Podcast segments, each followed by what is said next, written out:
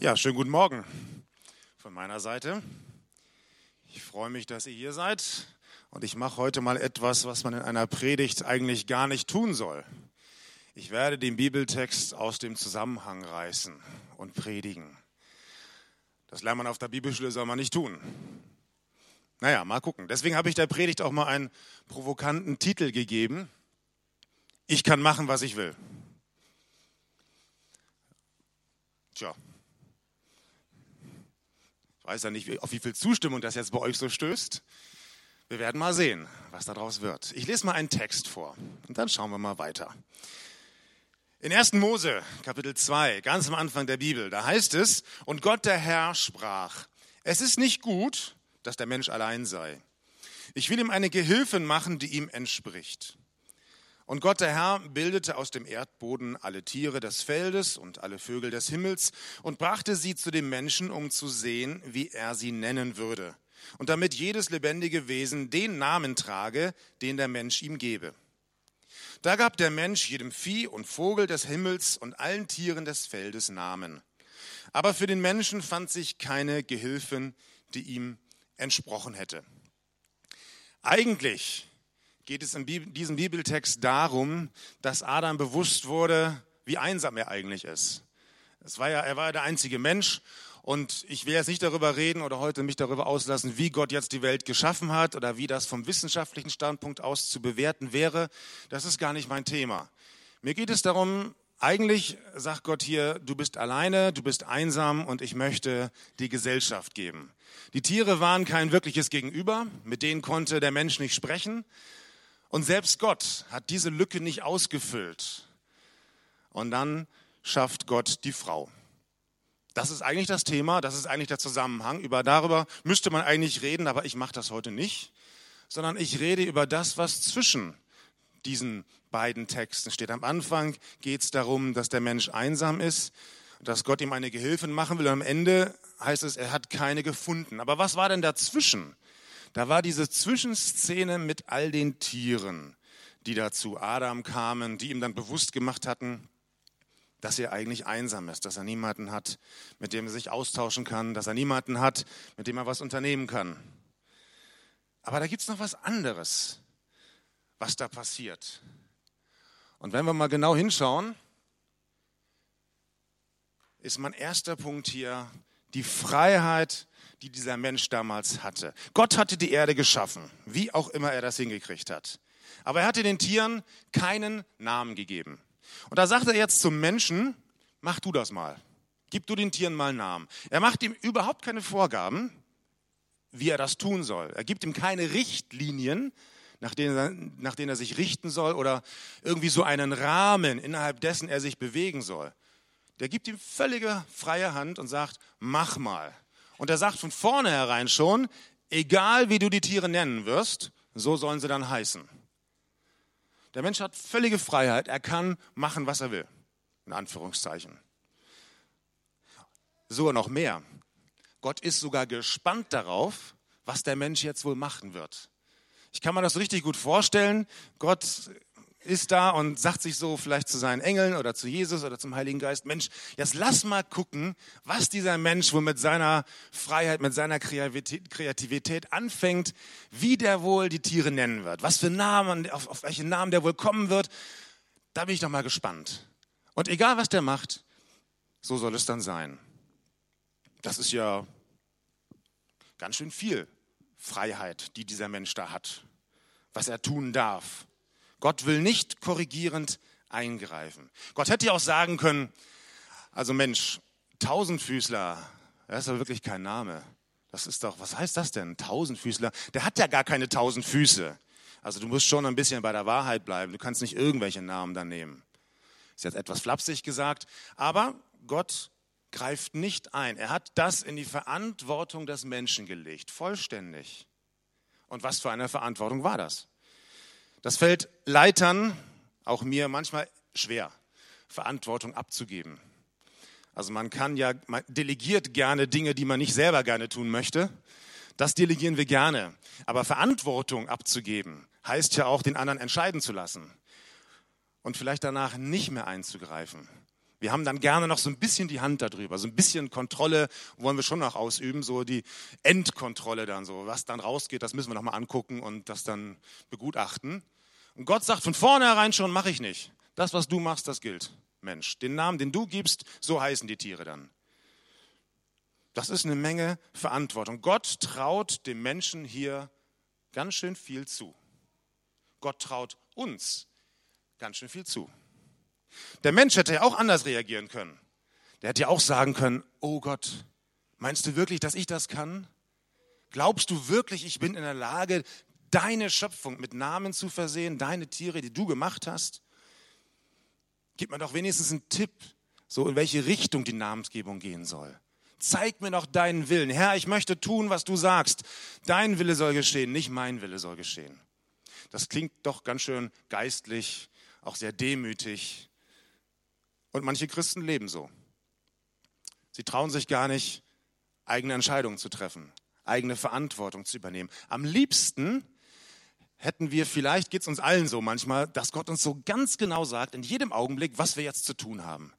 Da gehst du lang, jetzt gehst du rechts, jetzt gehst du links, dies und jenes. Bei jeder Entscheidung, dass wir so den direkten Draht zum Himmel haben und Gott sagt uns sofort, das musst du tun und dann machen wir das und dann sind wir auf der sicheren Seite, dann können wir nichts falsch machen stehst du morgens vorm Schrank und betest, Gott, welchen Pullover soll ich heute anziehen?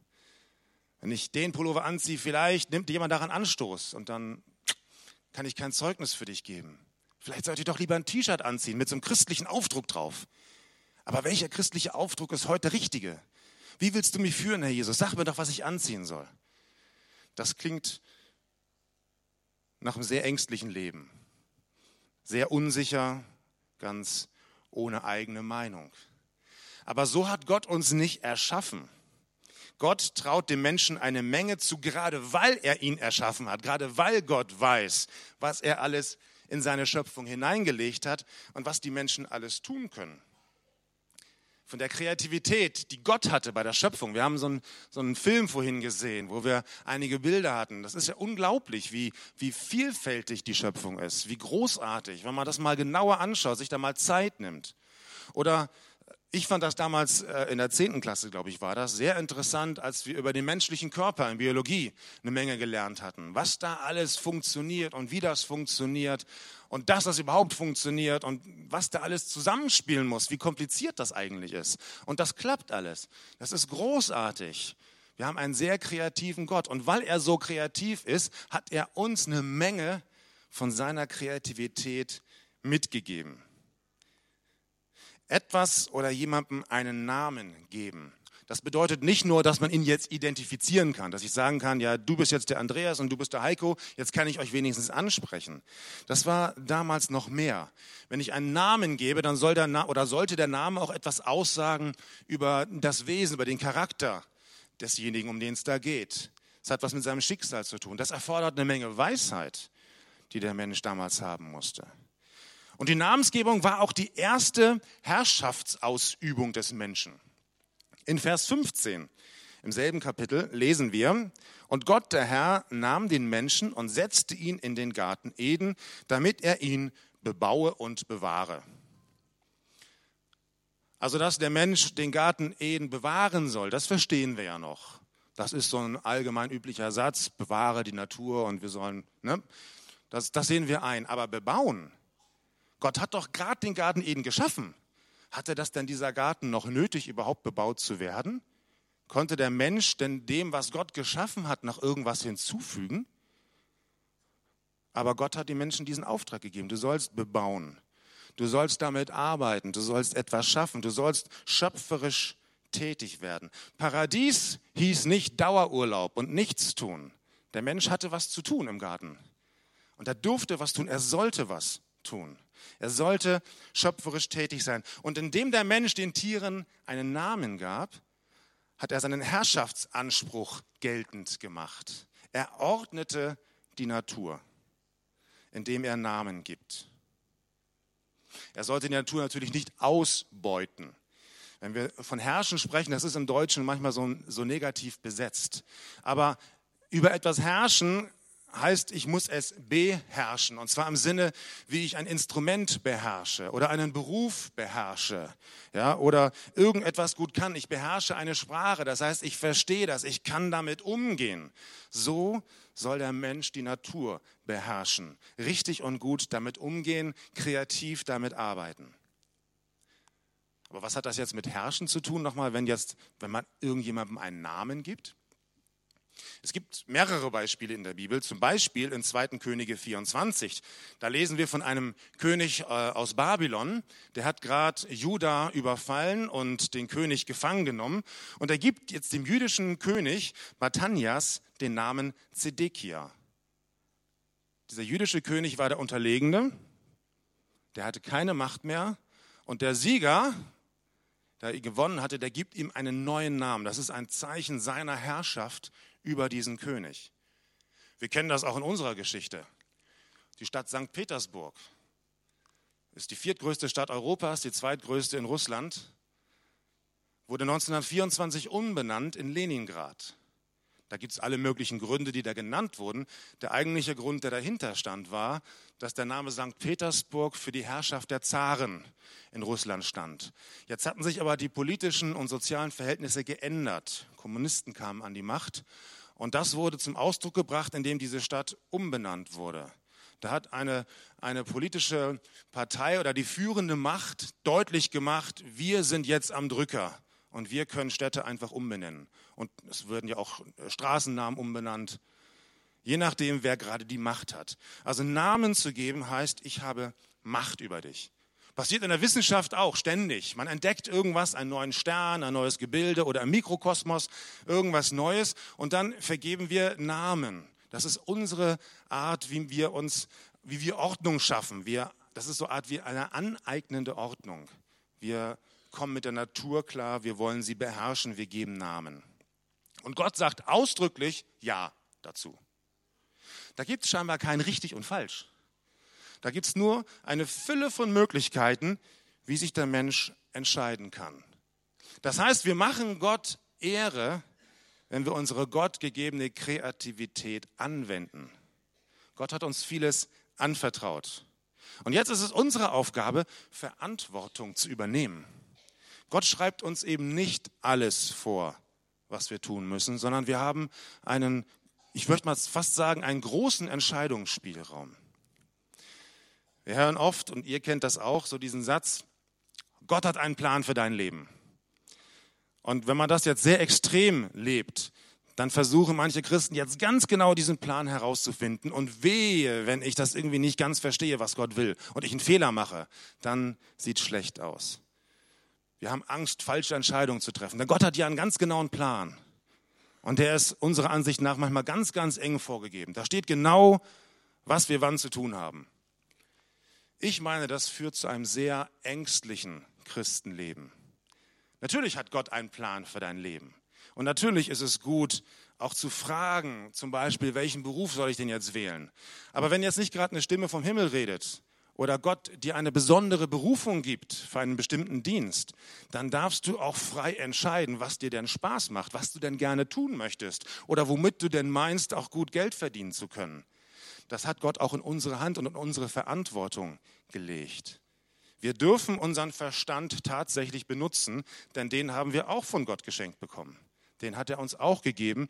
Und manchmal hat man so den Eindruck, manche Christen geben den Verstand ab wenn sie in die Gemeinde kommen, wie ein Hut, Verstand weg, jetzt kommt nur noch Glaube und alles, was mit Gott zu tun hat, das ist nur Glaube. Da darf ich meinen Verstand nicht einsetzen. Natürlich kann ich mit meinem Verstand Gott nicht begreifen. Ich werde nie alles verstehen mit meinem Verstand. Aber ich darf ihn doch benutzen, denn Gott hat ihn mir gegeben. Ich muss nicht immer alles fragen was ich tun darf. Gott hat mich in ein Umfeld hineingestellt, wo ich selber Verantwortung übernehmen kann. Und manchmal denke ich, wir warten oft, dass irgendwas geschieht, dass Gott redet und es passiert nichts. Es passiert nichts in unserem Leben, es passiert nichts in der Gemeinde, weil wir nicht verstanden haben, dass wir schon längst handeln könnten. Denn wir haben da einen Handlungsspielraum. Wir sind nicht willenlose Handpuppen Gottes. Das ist auch im Berufsleben so. Wenn du ein ganz einfacher Angestellter bist, dann hast du nicht viel zu sagen. Dann musst du das tun, was man dir sagt. Sobald du aufsteigst, sobald du vielleicht Filialleiter bist oder Manager, hast du einen viel, viel größeren Spielraum. Du hast einen größeren Handlungsspielraum oder Entscheidungsspielraum. Du darfst Dinge selbstständig äh, entscheiden. Du darfst auch über Geld bestimmen, wie das ausgegeben wird. Wir sind nicht Gottes Handlanger auf dieser Erde, sondern wir sind seine Verwalter. Er hat uns eingesetzt, er hat uns mit Privilegien und Rechten ausgestattet. Und wir dürfen Verantwortung übernehmen und Entscheidungen treffen. Jetzt lesen wir mal Vers 16 und 17. Da heißt es, und Gott, der Herr, gebot dem Menschen und sprach, von jedem Baum des Gartens darfst du essen, nach Belieben. Aber von dem Baum der Erkenntnis des Guten und des Bösen sollst du nicht essen. Denn an dem Tag, da du davon isst, musst du gewisslich sterben. Zunächst mal, die Möglichkeiten, die Gott dem Menschen gab, sind viel, viel größer als die Einschränkung. Wir haben das gerade gelesen. Gott sagt den Menschen, du darfst von allen Bäumen essen. Sehr viel. Von einem darfst du nicht essen. Wir als Christen, besonders so junge Christen, ich kenne das auch noch aus meiner Jugendzeit, wir sehen oft immer all die Dinge, die wir nicht dürfen, was Gott alles nicht erlaubt. Du darfst nicht, du sollst das, du musst das und das macht man auch nicht als Christ. Ach, ist das anstrengend und langweilig. Wir sehen immer so das, das, was wir nicht sollen, wo Gott sagt, nein. Wir sehen gar nicht, was wir alles dürfen, was wir alles können, was Gott uns alles gegeben hat, was wir alles Großartiges entscheiden dürfen. Aber es gibt ja immer zwei Arten vom Pferd zu fallen, rechts oder links. Und jede Münze hat zwei Seiten. Bei aller Kreativität, die Gott uns gegeben hat und bei jedem Spielraum, den wir haben, bei all den Möglichkeiten, wo wir entscheiden dürfen, wo es nicht richtig und falsch gibt, sondern wo es, ich kann das machen, ich kann das, ich könnte auch so gehen, das steht mir frei. Aber es gibt doch auch Grenzen für unsere Freiheit. Und die ist hier ziemlich deutlich benannt. Wir können eben doch nicht alles machen, was wir wollen. Und ihr merkt jetzt, der Predigtext ist doch nicht so aus dem Zusammenhang gerissen, denn ich zitiere immer wieder aus dem Umfeld dieses Kapitels. Selbst der perfekt geschaffene Mensch, der noch nicht gesündigt hatte, der bisher alles richtig gemacht hatte, der in einer tollen Umgebung war, der hatte zwar eine heilige Natur, aber er hatte noch keinen heiligen Charakter der musste sich erst noch bewähren, sein Charakter. Und deswegen gab Gott ihm eine Bewährungsprobe. Und das war diese eine Einschränkung, diesen einen Baum der Erkenntnis, von dem darfst du nicht essen. Und das war jetzt keine Schikane von Gott. Ich dachte das früher so. Ja, warum macht Gott das dann? Wir kennen das ja. Egal, was du alles darfst, interessant ist das, was man nicht darf. Ja, wenn du Kindern sagst, was sie alles dürfen, ist gut. Wenn du einem Kind aber sagst, das darfst du nicht, oh, das wird dann erst richtig interessant. Da muss man manchmal ja schon aufpassen, was man dann oder wie man das formuliert. Ich habe einmal bei, bei Ranger, da hatten wir hier ganz viele Teelichte an und ich sagte, so, die Lichter pusten wir jetzt nicht aus. Wumm, waren die ausgepustet. Ich dachte, ah, das habe ich jetzt falsch, falsch formuliert, hätte ich so nicht sagen dürfen. Das, was nicht erlaubt ist, das wird immer richtig interessant. Aber das ist keine Schikane, die Gott hier macht, sondern das ist eine Bewährungsprobe. Und da zeigt sich unser Charakter. Wir dürfen frei entscheiden, dagegen oder dafür. Das stimmt. Auch da haben wir die Entscheidungsfreiheit. Aber da ist es nicht mehr egal, wie wir uns entscheiden. So, das ist nicht beides gleich gut, sondern das eine ist richtig und das andere ist falsch. Und je nachdem, wie ich mich entscheide, hat damals zum Beispiel der Mensch die Möglichkeit gehabt, eine viel nähere, viel intensivere Gottesbeziehung zu bekommen, einen viel größeren Segen mit Gott zu erleben, wenn er jetzt aus freien Stücken, aus freiem Willen Gott in diesem Fall schlicht und ergreifend gehorsam ist. Das war eigentlich alles. Es ging eigentlich nur um Gehorsam. Und das ist, das ist das Interessante bei dieser, bei dieser Bewährungsprobe. Dieser Prüfstein, der war nicht von moralischer Natur. Es ist ja eigentlich nichts Falsches, von einem Baum was zu essen. Der war jetzt ja auch nicht giftig oder so. An sich kann man da gar nicht einsehen. Warum soll ich das eigentlich nicht? Wenn ich von allen Bäumen essen kann und Gott keine giftigen Bäume geschaffen hat, warum soll ich dann von dem einen nicht essen? So die Sache an sich ist ja gar nicht so schlimm. Es war aber einfach nur von Gott nicht erlaubt. Deswegen war es schlimm. Es war schlicht und ergreifend verboten. Gott hatte es verboten und deswegen war es falsch. Das fällt uns jetzt ein bisschen schwer. Normalerweise sagt man in der Erziehung bei Kindern immer, du musst den Kindern erklären, warum etwas nicht erlaubt ist. Dann verstehen die das und dann können sie sich auch daran halten. Und es gibt viele Gebote in der Bibel, die können wir ganz einfach einsehen. Und die sind gar nicht mal deswegen richtig, weil Gott sie uns gesagt hat, sondern wir sehen das selber ein, dass es gut ist, nicht zu morden. Deswegen ist unsere Gesetzgebung so, dass Mord bestraft wird. Dazu braucht man kein Gottesstaat zu sein, da sind wir ja auch nicht. Auch, auch Betrug wird geahndet, weil jeder einsieht, jeder vernünftige Mensch, ein Zusammenleben unter Menschen ist so nicht möglich.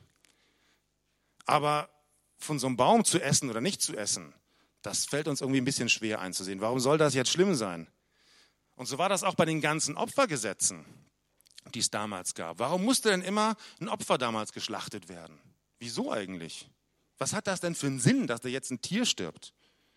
Wieso musste Jesus eigentlich sterben für unsere Schuld? Hat doch auch was anderes machen können. Warum musste da unbedingt Blut fließen? Warum muss man immer, immer, immer Blut oder, oder, oder menschlich und nicht menschliche, aber, aber lebendige Wesen opfern, um Gott zufriedenzustellen? Man hätte doch auch Früchte nehmen können oder Getreide. Der Kain, der hat sich das gedacht. Der Sohn von Adam. Der dachte irgendwann mal, ich bin Ackerbauer, ich habe kein Vieh, wenn ich Gott ein Opfer bringe, dann nehme ich einfach die Früchte des Feldes und dann opfer ich die. Das ist doch genauso gut. Und wir würden sagen, ja, was ist da groß der Unterschied? Jeder gibt von dem, was er hat. Ist doch auch ein gutes Opfer. Aber dieses Opfer hat Gott nicht angenommen. Warum? Weil Gott es anders geboten hatte. Gott hat gesagt, sollst ein Tier schlachten. Das hat kein nicht gemacht. Da hat er sich nicht dran gehalten. Er war nicht gehorsam.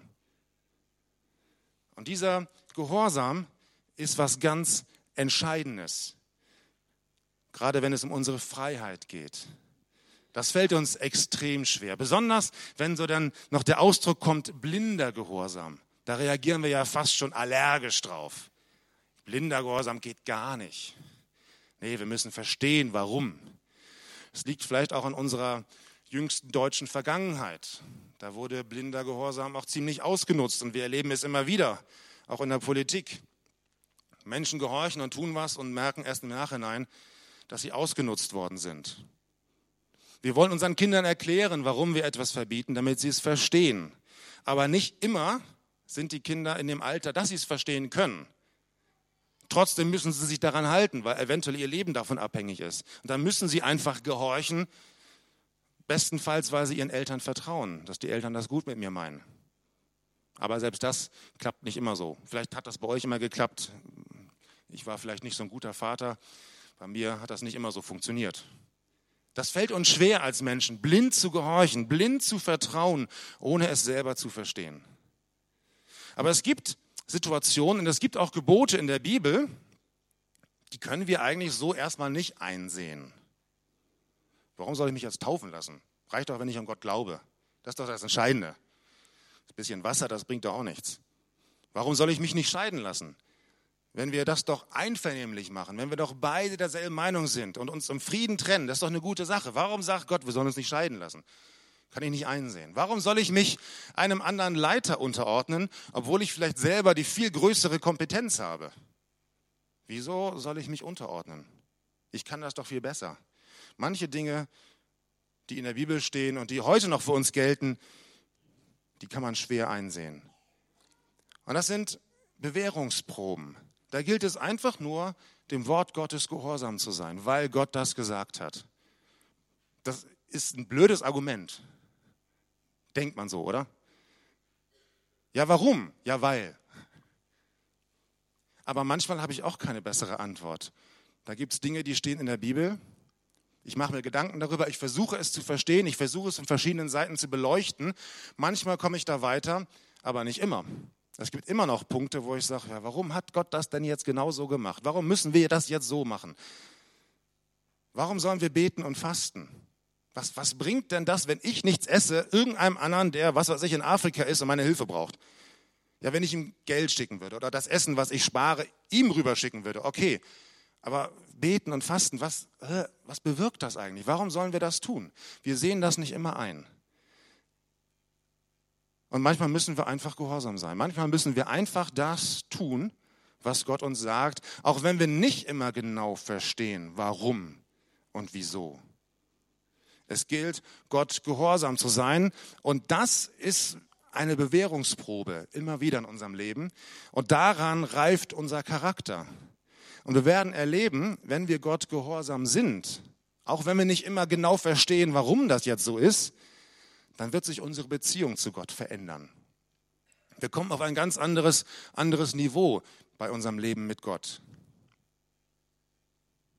Aber wie finden wir denn jetzt heraus, wann wir unseren eigenen Entscheidungsspielraum haben, wann wir selber entscheiden dürfen, wann es unsere Verantwortung ist?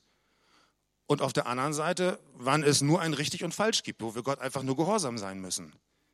Wie kann ich das denn jetzt unterscheiden? Welche Bereiche meines Lebens darf ich denn jetzt selbst entscheiden und welche schreibt mir Gott genau vor? Ich glaube, es gibt nur eine einzige Richtschnur, an der ich mich orientieren kann, und das ist die Bibel.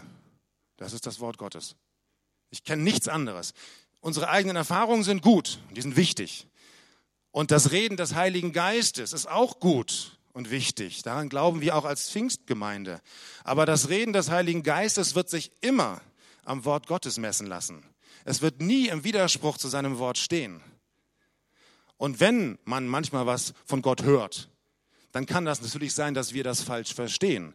Aber dann können wir es prüfen anhand der Bibel, anhand von Gottes Wort. Oder wenn jemand anders mir erzählt, Gott sagt dir das und das musst du tun, jetzt musst du gehorsam sein, kann ich sagen, ich prüfe das mal anhand der Bibel. Ich gucke mal, ob das da wirklich so steht. Und wenn das da nicht steht, muss ich auch nicht gehorsam sein.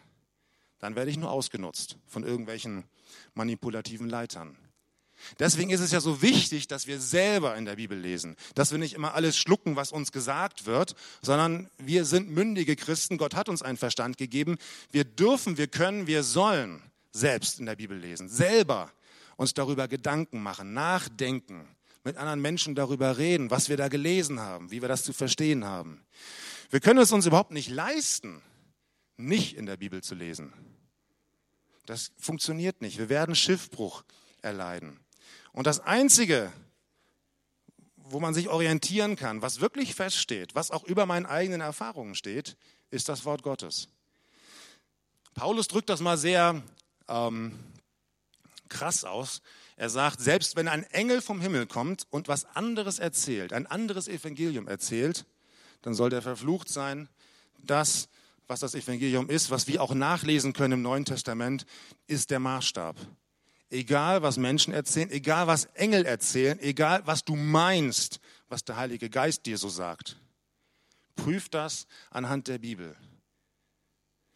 Es ist so wichtig, dass wir uns selber mit der Bibel beschäftigen, damit wir erkennen, wie viele Freiheiten wir haben auf der einen Seite, wo wir alles selbst entscheiden dürfen, wo aber auch auf der anderen Seite es eine rote Linie gibt, wo Gott sagt, bis hier und nicht weiter.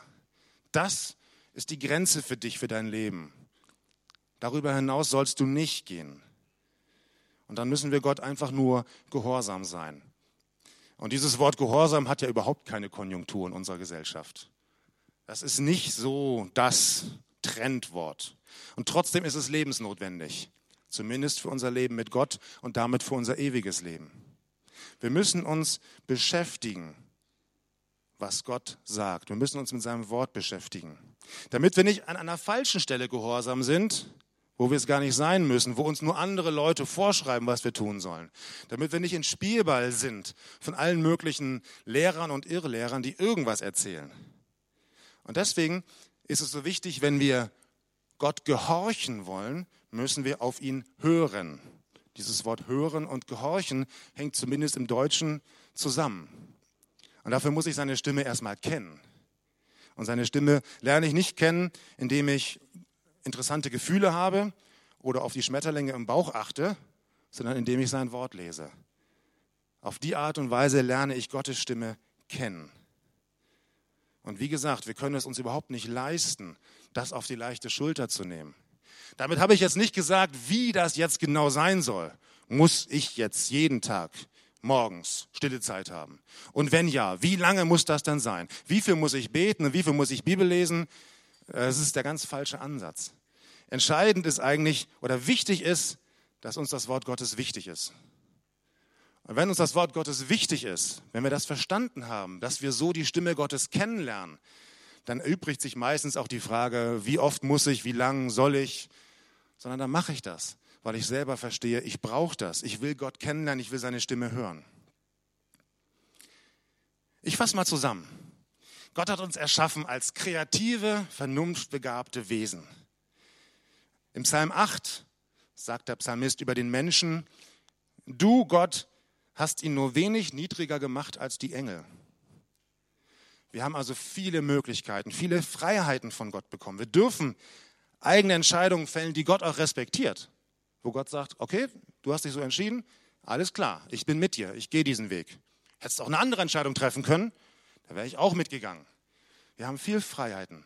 Und manchmal ist Gott geradezu darauf gespannt, wie wir wohl unser Leben gestalten was wir damit anfangen, wie wir all unsere Fähigkeiten und Möglichkeiten einsetzen. Aber wir sind nicht wie Gott. Das sind wir nicht. Wir sind von Gott abhängig. Und an manchen Punkten verlangt Gott von uns Gehorsam. Einfach nur Gehorsam. Manchmal finden wir das ausdrücklich im Wort Gottes beschrieben. Und das gilt für alle Menschen. Und dann müssen wir dem gehorsam sein. Manchmal ist das auch ein ganz individuelles Reden Gottes zu dir. Da ist es irgendein Bibelvers, der dir plötzlich so wichtig wird, der richtig, richtig aufleuchtet in deinem Leben, dass du merkst, hier redet Gott gerade zu mir ganz persönlich. Vielleicht sagt er dir, du sollst zu einem Menschen hingehen, ihm helfen. Vielleicht sollst du eine Sonderspende geben für irgendetwas. Vielleicht sollst du mit einem Menschen beten. Vielleicht steht eine berufliche Veränderung an und Gott sagt dir plötzlich ganz klar, in welche Richtung das gehen kann, was jetzt gut ist. Vielleicht gibt es eine Berufung zu einem geistlichen Dienst. Und dann sind das so die persönlichen Dinge, die Gott uns sagt. Da wissen wir nicht genau, wo das hinführt, ob wir das auch können, aber da dürfen wir Gott einfach nur gehorsam sein. Natürlich haben wir auch die Möglichkeit, uns gegen Gott zu entscheiden. Die ist immer da. Das wird Gott auch akzeptieren, aber das ist dann nicht zu unserem Besten. Es ist letztendlich deine Entscheidung auch heute Morgen. Hast du ein klares Ja zu Jesus? Hast du auch ein klares Ja zu der Verantwortung, die er dir übertragen hat? Bist du bereit, Verantwortung zu übernehmen? Freust du dich auf die von Gott geschenkten Begabungen und Fähigkeiten, die er dir gegeben hat, und setzt du sie eigenverantwortlich ein? Das sind Entscheidungen, die wir treffen müssen. Und hast du auch ein grundsätzliches Ja, Gott gehorsam zu sein? Sagst du, Gott, ich will dir gehorsam sein, ich will dir folgen, auch wenn ich es nicht verstehe, auch wenn ich jetzt nicht einsehen kann, warum. Vielleicht gibt es auch jemanden heute hier, der zum ersten Mal diese Entscheidung trifft, der noch nie darüber nachgedacht hat, Gott gehorsam zu sein, Jesus nachzufolgen. Ich lade dich ein, nach dem Gottesdienst mit mir oder mit einem der Ältesten oder mit einem Christen deines Vertrauens zu reden, dass ihr darüber sprechen könnt. Wie sage ich denn Ja zu Jesus? Wie kann ich mich denn entscheiden für ihn? Wie kann ich ihm dann nachfolgen? Wie, wie funktioniert das denn? Da, wo du Fragen hast, dann komm zu uns und wir reden darüber. Entscheidend ist immer, wie entscheidest du dich? Sagst du Ja zu Jesus? Bist du bereit, Verantwortung zu übernehmen? Oder bist du ängstlich? Muss Gott dir alles sagen, was du tun sollst, jeden Schritt? In unserer Erziehung ist es doch genauso. Wenn wir Kinder erziehen, irgendwann erwarten wir, dass sie gewisse Dinge auch selber können, selber entscheiden können, selber machen können und nicht bei jeder Kleinigkeit fragen. Die sollen ja wachsen. Und so dürfen wir auch im Glauben wachsen und zunehmen und gewisse Dinge selber entscheiden. Aber bei anderen Dingen müssen wir Gott gehorsam bleiben, auch wenn es uns schwerfällt. Da prüft uns Gott, da prüft Gott unseren Charakter. Herr Jesus Christus, ich möchte dich bitten, dass du mit uns gehst in unserem Leben. Du bist kein Gott, der nur für Gottesdienste da ist, damit wir schöne Gottesdienste haben, schöne Lieder singen, sondern du bist der Gott unseres Alltags, unseres Berufslebens, unserer Familie. Und hier müssen wir immer wieder Entscheidungen treffen, hier müssen wir immer wieder in einer bestimmten Weise leben. Und manchmal sind wir gar nicht sicher, ist das jetzt richtig, ist es falsch. Wir wissen manchmal nicht, was wir tun sollen. Herr Jesus, hilf uns doch. Schenk uns doch diesen Blick für all das, was du uns gegeben hast.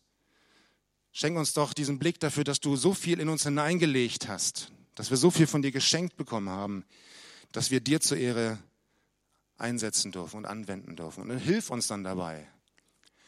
Aber hilf uns auch gehorsam zu sein. Vielleicht da, wo es uns nicht schwer fällt, wo es uns schwer fällt und wo wir nicht verstehen, warum das jetzt so ist.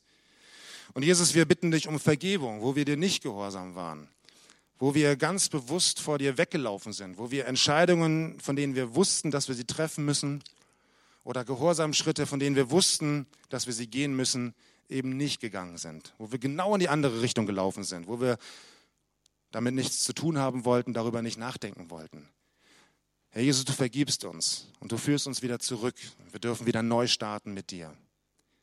Jesus, danke, dass du unser Schöpfer bist, dass du uns gemacht hast, dass wir nicht irgendwie ein Zufallsprodukt der Natur sind, ohne Sinn und ohne Ziel, sondern du hast uns geplant, du hast uns gewollt, du hast eine Menge in uns hineingelegt. Und du hast natürlich einen Weg und ein Ziel, nämlich mit dir Gemeinschaft zu haben.